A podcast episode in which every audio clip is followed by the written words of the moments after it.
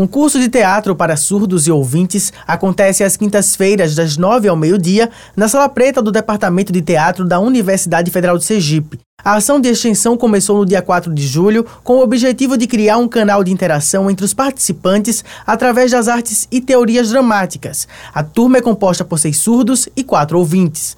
A ideia inicial era um curso restrito para surdos. Havia um temor de resistência deles em participar de ações com ouvintes, mas o interesse cresceu e o departamento de teatro repensou a proposta. Coordenador adjunto do curso e professor do Departamento de Teatro, Lucas Wendel, trabalha com as artes dramáticas voltadas para surdos desde 2015, com oficinas e pesquisas acadêmicas. O curso para Wendel visa um projeto inclusivo através de trocas culturais, sociais, entre outras.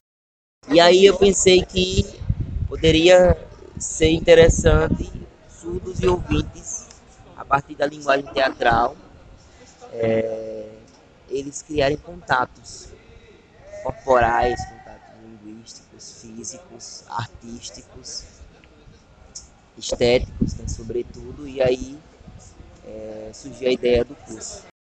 Antes de montar a cena, os alunos passam pelo reconhecimento corporal, através de exercícios de preparação e jogos teatrais adaptados pelo professor, porque foram pensados para um público de ouvintes. As cenas improvisadas se inspiram no cotidiano dos participantes da atividade.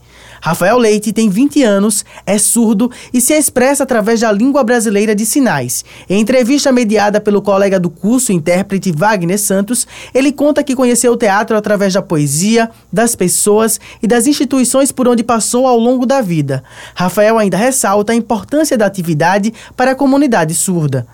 A comunidade surda entende a empatia podemos trocar experiência, ensinar, vamos aprender.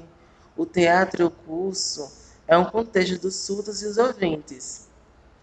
Para sua cultura, eu acho que é muito proveitoso as pessoas, a empatia, as expressões faciais. O estudante de arqueologia da UF, Jorge Pereira, viu na ação de extensão uma oportunidade de ampliar a convivência com surdos para desenvolver a fluência na língua de sinais. Então, antes é, do curso, eu conversava com o surdo e tudo bem, só que eu ainda travava, fico um pouco travado na, na sinalização, na comunicação. E depois do curso, isso tem, tem melhorado bastante. Eu, eu percebi que estou com mais desenvoltura na comunicação com o surdo. O curso de teatro para surdos e ouvintes está previsto para terminar em 9 de setembro deste ano com o um espetáculo teatral. Orientação: Josenildo Guerra, Eduardo Leite e Christian Góes. Reportagem: Abel Serafim.